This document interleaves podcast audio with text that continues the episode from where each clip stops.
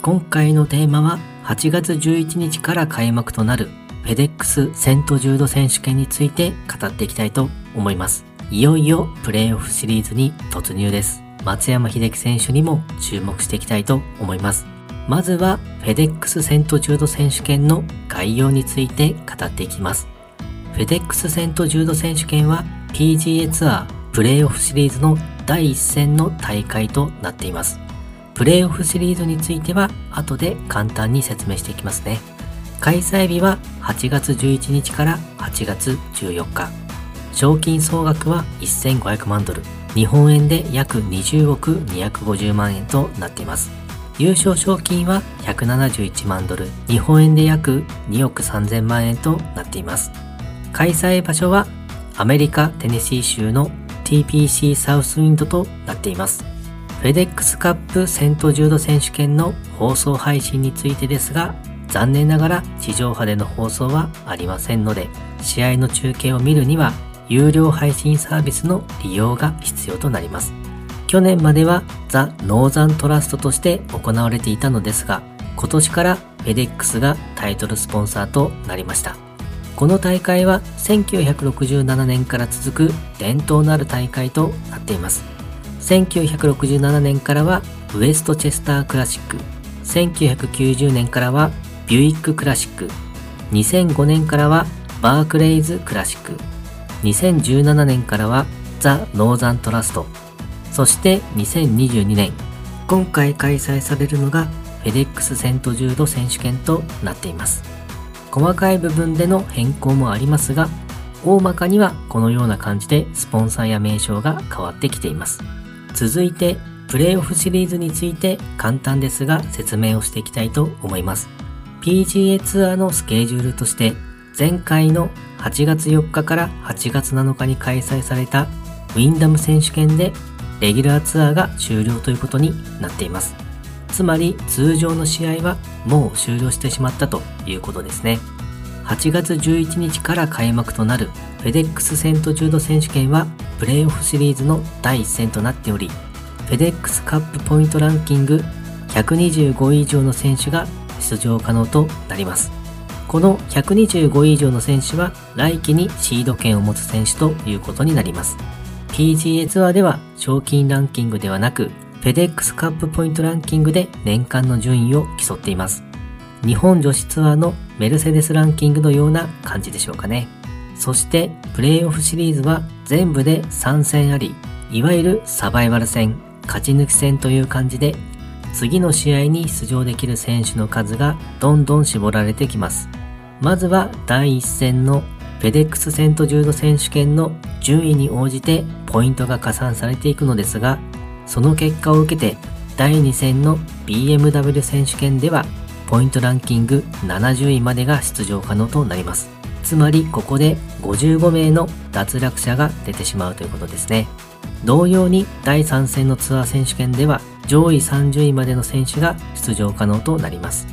第3戦のツアー選手権ではポイントに応じて10ストロークの差をつけられ、その状態からプレー開始となります。例えば第3戦のツアー選手権の開始時にポイントランキングが1位であれば10アンダーの状態からプレー開始ということになります。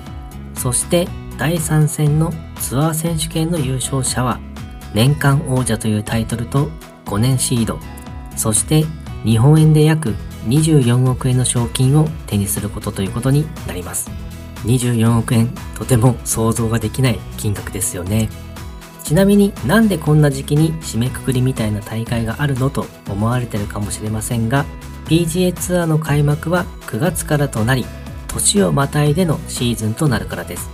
ということなので、8月はシーズンの最終月となり、プレイオフシリーズが開催されているということですね。ただ、2024年からは、年をまたぐシーズンは取りやめて、1月から開幕するようになるなどの変更が予定されています。そして何より注目となる選手が松山英樹選手ですね。続いては松山英樹選手について語っていきたいと思います。松山英樹選手、プレーオフシリーズの出場は9年連続の出場となっています。すごいですよね。9年も安定してシードを獲得しているということでもあります。そしてプレーオフ最終戦の進出は8年連続出場となっているので今回も勝ち進めていきプレーオフ最終戦に進出し9年連続の出場となるかどうかというのも注目されています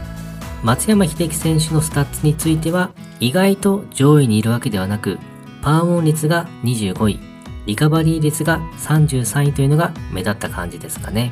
意外なのが平均パット数が90位とそれほど良い感じではなかったりしています。しかしそれでも今季は優勝が2回、去年開催の ZOZO チャンピオンシップ、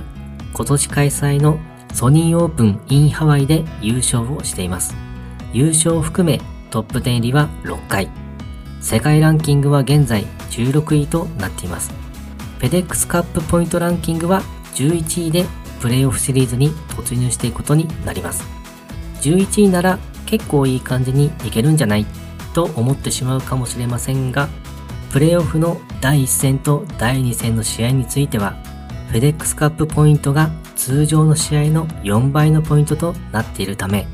試合の結果によっては、ポイントランキングの順位が大きく入れ替わっていく逆転劇も十分あるんですよね。なかなか展開が読めない感じなのが面白いところでもあります。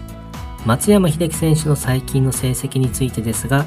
6月の全米オープンでは4位という素晴らしい結果となりますが、その後、7月のジェネシススコットランドオープンは予選落ち、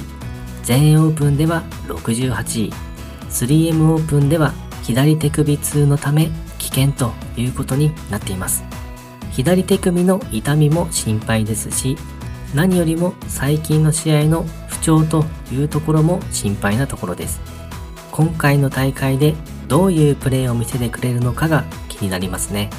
ただ、もちろん松山英樹選手もこの大会にターゲットを合わせてきてると思うので、きっと活躍する姿を見せてくれるのではと期待もしています。どんなプレーを見せてくれるのか楽しみにしていきたいと思います。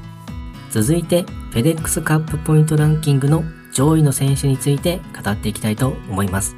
1位のスコッティ・シェフラーを筆頭に世界のトッププロたちの名前が連なっています。1位のスコッティ・シェフラーのポイントは3556ポイント。2位のキャメロン・スミスは2335ポイント。3位のサム・バーンズは2275ポイント。4位のザンダー・シャウフレは2153ポイント5位のパトリック・カントレーは2108ポイントという感じで続いていき11位の松山英樹選手のポイントは1697ポイントとなっています1位とは約1800ポイントの差となっていますプレーオフシリーズの試合では先ほどお伝えしたように通常の試合の4倍のポイントが加算されるので優勝すると一気に2000ポイントを獲得することができます。仮に第1戦でスコッティ・シェフラーが予選落ちをして松山英樹選手が優勝すればスコッティ・シェフラーのポイントを一気に追い抜くことができるということですね。なので松山英樹選手も現在は11位ですが第1戦からしっかりと上位を狙っていかないと最終戦への出場も厳しくなってきます。過酷なサバイバル戦となるプレイオフシリーズ。どんな展開になっていくか楽しみですね。はい。今回はフェデックスセントジュード選手権とプレイオフシリーズ。そして松山英樹選手について語ってみました。松山英樹選手プレイオフシリーズを勝ち抜き9年連続最終戦に出場できるかどうかハラハラドキドキしてしまいますね。松山英樹選手の活躍を祈りつつ応援していきましょうということで今回もゴルフの話がたくさんできて大満足です。それではまた。